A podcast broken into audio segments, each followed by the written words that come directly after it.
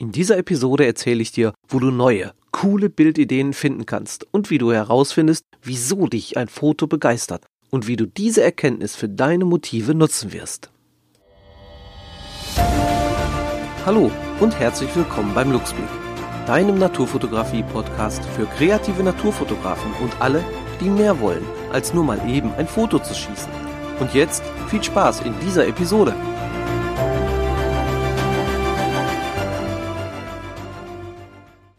Mein Name ist Holger Hackenjos.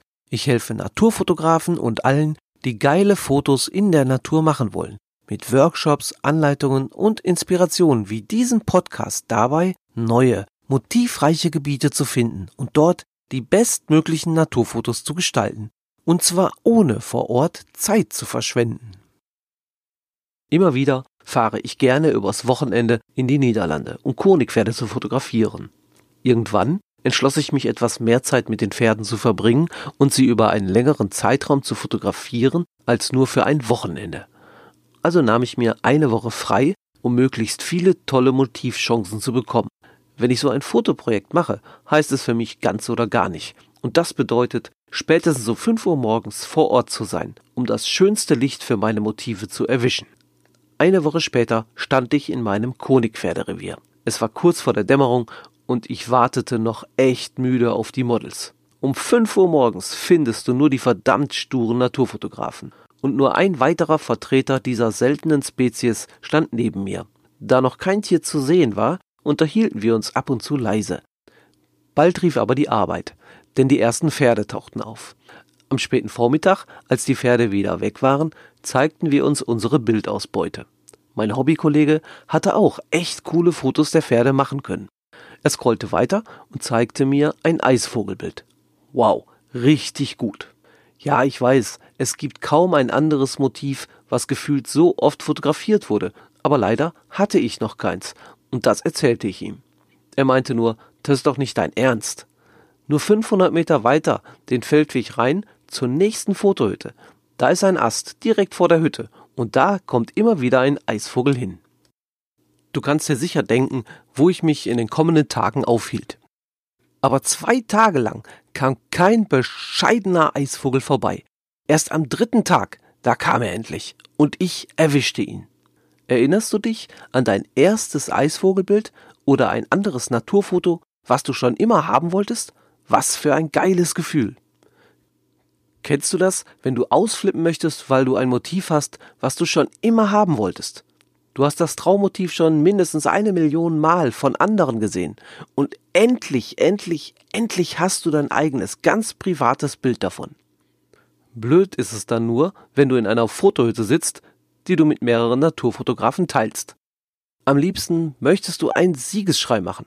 Allerdings haben alle Naturfotografen, die neben dir in Ruhe fotografieren wollen, überzeugende Argumente, dass du besser deinen Mund halten solltest.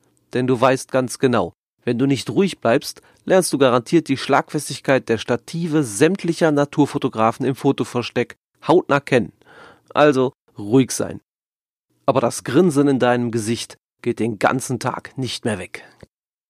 Immer häufiger konnte ich in der nächsten Zeit schöne Bilder von dem kleinen blauen Flitzer machen, wie er nach oben, nach unten und neugierig direkt in meine Linse schaut. Aber irgendwas störte mich nach einer Zeit. Ich wusste nicht genau, was mich an den Bildern störte, aber irgendwas passte nicht.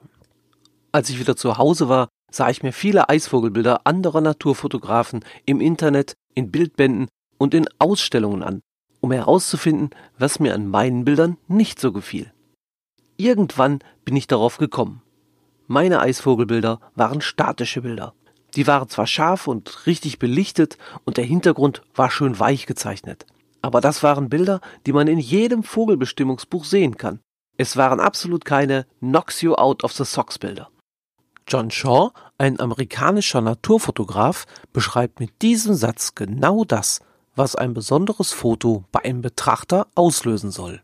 Ab diesem Zeitpunkt hatte ich kein Bild mehr gemacht, wie der Eisvogel auf dem Ast sitzt, sondern ich habe mich auf den Anflug konzentriert, wie er elegant auf dem Ast landet mit ausgebreiteten Flügeln kurz vor dem Aufsetzen. Das war mein Motivziel. Und ich bekam ein besonderes Eisvogelbild. Allerdings ist dieses Bild für den kleinen eleganten Vogel ein Beweis für ein richtig mieses Showdown. Ich hatte die Kamera auf seinen Lieblingsast ausgerichtet und wartete schussbereit. Ich sah über das Gewässer, um ihn rechtzeitig zu entdecken. Endlich kam der blaue Blitz angesaust und ich hörte schon sein typisches, ich nenne es mal Anflugsrufen. Zehn Meter, fünf Meter, ein Meter. Er bremste den Flug ab und ich drückte den Fernauslöser und die Kamera startete die Serienbildreihe. Das Blöde war wohl eine kleine fiese Windböe kurz vor der Landung. Die erwischte den kleinen Kerl und er bekam den Ast nicht richtig zu fassen. Er rutschte ab, mit einem, na, ich glaube, es war ein fluchendes Piepen, und wild mit den Flügel schlagend, versuchte er immer wieder eine würdige Eisvogelhaltung oben auf den Ast hinzubekommen. Diese Aktion konnte ich auf meinen Sensor bannen. Und das war nun wirklich kein Bestimmungsbuchfoto. Es war eher ein Bild aus dem Flughandbuch für Eisvögel mit der Bildunterschrift So nicht landen. Wie ist es bei dir? Möchtest du nicht auch ein besonders gutes Bild gestalten oder eines, das anders ist als bisher oder möchtest du sogar einen eigenen Bildstil finden? Dann gibt es keinen besseren Anfang, als von den besten Bildern zu lernen. Mit den besten Bildern meine ich aber nicht unbedingt diejenigen, die in einem Fotowettbewerb den ersten Platz belegt haben, sondern ein Foto, das du persönlich richtig gut findest. Vielleicht hast du schon ein Doppelt oder eines, das dich überhaupt erst zur Naturfotografie gebracht hat. Wenn du schon so ein Top-Foto hast, möchte ich dich jetzt dazu inspirieren, über den Tellerrand deiner Bilder hinauszusehen.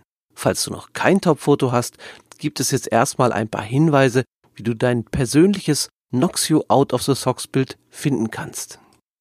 Die Bildersuche auf Google ist ein echt guter Anfang. Aber du kennst es bestimmt, von der Bilderflut wirst du erschlagen. Du wirst unglaublich viele krasse Bilder finden und es besteht die Gefahr, dass du dich in der Bildersuche verlierst und viel Zeit damit verschwendest, überhaupt einen Favoriten zu finden. Ich möchte dir helfen, möglichst viel Zeit draußen vor Ort zu verbringen und nicht jede freie Minute zu opfern, durch die Bilder zu scrollen und am Ende nicht mehr zu wissen, wo dein genau Lieblingsbild Nummer drei war. Deshalb schlage ich dir eine Zeitreise vor. Versuch mal die Oldschool-Methode. Geh zurück in die analoge Welt, sozusagen back to the book. Wenn du einen Lieblingsfotografen hast, der auch noch bekannt ist, wird das Ganze ziemlich einfach. Er wird bestimmt Bildbände oder zumindest einen Bildband herausgebracht haben. Und diesen Bildband solltest du dir besorgen. Eine kostenlose Variante, um an die Bildbände zu kommen, ist auf jeden Fall die Bücherei. Dort sind die meisten bekannten Fotografen mit ihren Bildbänden vertreten. Du findest da aber auch Zeitschriften, in denen dein Lieblingsfotograf vielleicht auch einen Artikel geschrieben hat. Und in der Veröffentlichung sind dann natürlich auch viele seiner Fotos mit abgebildet. Wenn du noch keinen Lieblingsfotografen hast, aber eine bestimmte Motivrichtung, wie zum Beispiel Landschaft, Tiere oder Pflanzen hast, dann macht es die Sache ein wenig einfacher für dich. Dann brauchst du eben nur nach Bildbänden oder Zeitschriften zu suchen, die dein Motivthema zu ihrem gemacht haben. Falls du weder eine spezielle Motivrichtung noch einen besonderen Fotografen für dich gefunden hast, ist es eigentlich am einfachsten. Stöbere dich durch die Bildbände und Zeitschriften. Einmal in der Bücherei, aber natürlich auch in der Buchhandlung. Du wirst bestimmt ein besonderes Bild finden, was dich fasziniert. Schau dich auch ein wenig um. Die Buchhandlung wird bestimmt in einem Bereich Fotokalender ausstellen und die sind garantiert auch sehr große Inspirationsquellen. Auch in Reiseführern findest du sehr schöne Fotos. Wenn du sowieso eine Reise in die Gegend planst, die in dem Reiseführer beschrieben ist, schlägst du gleich zwei Fliegen mit einer Klappe. Reiseinformation und Lernmaterial in einem Buch. Und wenn du diesen Podcast in deinem Urlaub hörst und an einem Souvenirshop vorbeikommst, schau dich einmal genauer um. Du wirst sie auch heute noch finden, die gute alte Postkarte. Darauf findest du die besten Plätze der Gegend. Na okay, manchmal ziemlich kitschig abgebildet, aber von dem einen oder anderen Foto auf einer Postkarte kannst du bestimmt auch noch viel über Standortwahl und Bildgestaltung lernen.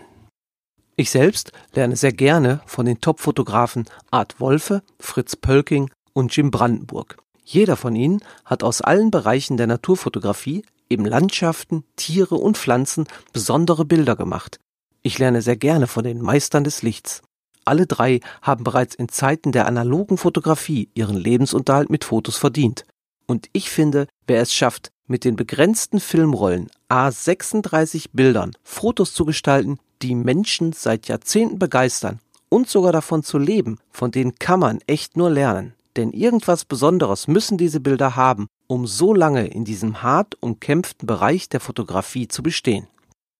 Wenn du jetzt einen interessanten Bildband oder ein anderes Printprodukt gefunden hast, solltest du, bevor du mit der Bildsuche beginnst, eines beachten.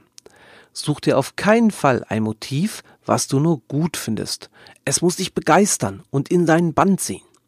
Erst wenn du so ein Foto gefunden hast, dann können wir zum nächsten Schritt gehen, der Bildanalyse. Das Bild, was du gefunden hast, hat ja irgendwie deine Aufmerksamkeit geweckt und eine Emotion bei dir ausgelöst. Logischerweise hat der Fotograf ja beides bei dir geschafft. Er hat mit diesem Foto eine Bildaussage perfekt herausgearbeitet und die Bildwirkung optimal fotografisch gesteigert. Er hat sich Gedanken gemacht, wie er seine Eindrücke von dem Motiv und seine Bildidee umsetzen kann. Und wenn du diesen Hintergrund verstehst, kannst du es für deine Motive einsetzen.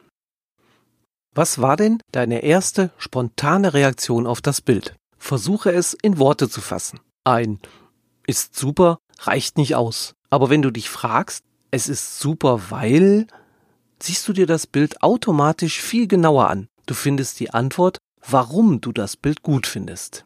Ich gebe dir mal zwei Beispiele. Nehmen wir mal an, dass dich ein Foto begeistert, was, ich denke mal, das am häufigsten fotografierte Motiv zeigt einen Sonnenuntergang am Meer. Erinnert dich das Bild an deinen letzten oder den nächsten Urlaub? Hörst du das Meeresrauschen oder spürst du förmlich den Wind? Oder findest du es gut, weil es dich beim bloßen Ansehen total entspannt? Ein zweites Beispiel. Vielleicht findest du auch ein Bild gut, in dem ein Adler in den Bergen seine Flügel ausgebreitet hat und gleich abheben wird. Ist das Bild gut, weil es die Kraft des Adlers demonstriert oder die Freiheit, die ein Adler vermittelt? Oder fasziniert so ein Bild, weil es die Weite der Natur verdeutlicht? Mit einem profanen Beispiel will ich dir zeigen, dass es möglich ist, mit dem, was du bei dir zu Hause an Möglichkeiten hast, diese Eindrücke perfekt umsetzen kannst. Deine Begeisterung von einem Adlerfoto könntest du mit einem Bild von dem Wasserstart eines Schwans umsetzen. Die Flügelspitzen lassen das Wasser aufspritzen und du kannst so die Kraft eines Vogels verdeutlichen, genauso aber auch die Freiheit hinzufliegen, wo immer der Schwan es möchte. Und wenn der Bildausschnitt so gewählt wird, dass die Leitplanken der Bundesstraße nicht am oberen Bildrand zu sehen sind und in Flugrichtung vor dem Schwan der Fluss durch die Felder mal ändert, kannst du auch mit so einem stinknormalen Motiv den Eindruck von Kraft, Freiheit und Weite vermitteln. Ich kann dir nur den Tipp geben, übe mit dem Schwan, dann bist du perfekt, wenn du ein Adler vor der Linse hast. Was ist dir bei deinem Topfoto als erstes aufgefallen und wieso? Waren es die Farben und ihre Kombination oder weil es ein besonders kontrastreiches Bild war? War es das Streiflicht, das die Silhouette der Landschaft nur dezent andeutet? Oder war es die Spiegelung des Berges in dem Bergsee oder sind es geometrische Formen, die dich so beeindruckt haben? Auch hier möchte ich dir ein Beispiel geben. Nehmen wir mal ein Lavendelfeld. Es gibt hunderte von Bildern von Lavendelfeldern. Du wirst aber immer etwas finden, was heraussticht. Vielleicht sind es die Detailaufnahmen von den Blüten oder es war auf dem Lavendelfeld ein einzelnes Gebäude oder ein einsamer Baum zu sehen. Die Grundlage ist überall dieselbe, lilafarbene Blüten. Das, was an so einer Monokultur faszinieren kann, ist eben der Baum oder das Gebäude, die als Blickfang perfekt eingesetzt wurden. Du nimmst zwar das Feld wahr, aber eigentlich zieht der einsame Baum dein Blick in den Bann. Er hebt sich aus dem Einerlei ab und kann sich als einziger seiner Art in einem großen Umkreis behaupten. Er bildet einen Ankerpunkt für dein Auge. Und so einen Ankerpunkt kannst du auch bei deinen Bildern sehr einfach einbauen. Zum Beispiel der ruhige See am frühen Morgen, in dem sich der Wald am anderen Ufer spiegelt. An sich bereits ein richtig tolles Motiv. Das Grün der Bäume spiegelt sich im Wasser wieder, aber es bildet erstmal nur eine große grüne Fläche. Wenn du dir jetzt für den Vordergrund einen Ankerpunkt setzt, zum Beispiel mit einer Seerose oder einer Ente, die vorbeischwimmt, erreichst du, dass der Bildbetrachter sich das Foto etwas länger ansieht. Vielleicht weiß er nicht genau, warum ihn dein Bild so fasziniert, aber dass es fasziniert, hast du mit einfachsten Mitteln erreicht. Worüber du dir auch Gedanken machen solltest, ist das Wie. Wie hat der Fotograf seine Bildidee technisch umgesetzt? Hat er eine offene Blende genommen oder eine geschlossene? Nutzte er ein Weitwinkel oder ein Teleobjektiv? Woher kam eigentlich das Licht und welches Motiv hat der Fotograf für den Vordergrund, die Mitte und den Hintergrund gewählt? Außerdem solltest du dich fragen, welchen Standpunkt er eingenommen hatte. Wie hat er die Tageszeit eingesetzt, um die Bildwirkung zu erzielen, die du gut gefunden hast? Für das nächste Beispiel möchte ich dir ein vermeintlich unscheinbares Motiv nennen, das aber unglaublich viel Potenzial hat. Der Grashüpfer in der Wiese. Mit einem großen Bildausschnitt könntest du dieses Insekt in seinem Lebensraum zeigen. Mit einer Nahaufnahme kannst du die Details des Tieres herausarbeiten, das von Spaziergängern zwar gesehen wird, aber ansonsten kaum Beachtung findet.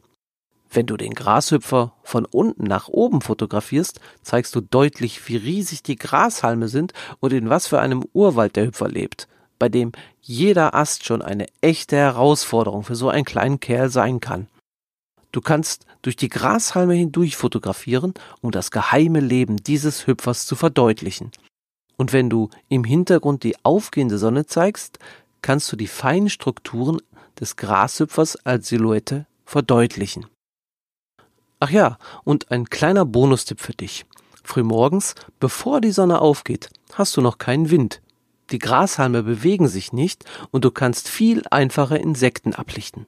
Sie sind noch kühl von der Nacht und sie müssen erst warten, bis sie sich in der Sonne aufgewärmt haben, damit sie ihr Tagesgeschäft beginnen können. An einem kühlen, feuchten Morgen wird der Hüpfer von Tau benetzt sein und du hast ein glitzerndes Topmodell auf seinem Catwalk, dem Grashalm. Du hast jetzt alle Grundlagen, um zu klauen, und du weißt, wie du die Hehlerware optimal zu deinem Vorteil einsetzen kannst. Aus dieser Folge solltest du dir Folgendes mitnehmen. Analysiere ein Foto, das dich begeistert und übertrage deine Ergebnisse auf ein Motiv, an dem du die Erkenntnis leicht umsetzen kannst. Ich würde mich echt freuen, wenn du auf meinem Instagram-Kanal vorbeischaust. Den Link dazu findest du in den Show Notes. Ich wünsche dir viel Erfolg bei der Bildanalyse und bei der Umsetzung an deinen Motiven. Und jetzt geh raus, spielen. Bis bald, dein Holger.